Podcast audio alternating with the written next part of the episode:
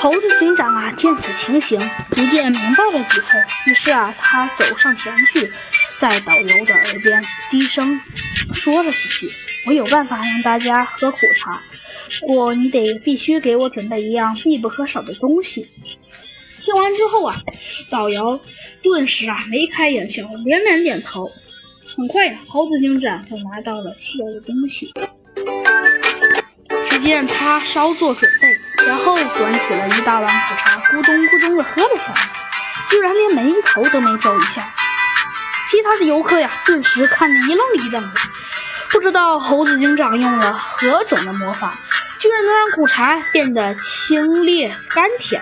就连小鸡墩墩也是看的，不知道葫芦里卖的到底是什么药。只见那猴子警长笑了笑，说道：“哼。”你们，我猜你们一定很想知道原因吧？没错，其实真的很简单。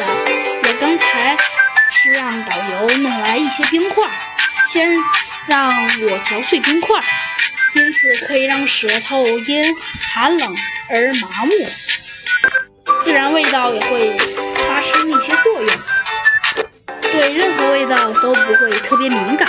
再喝苦茶，自然也尝不出来苦味儿了。大家一听这话，都连连点头。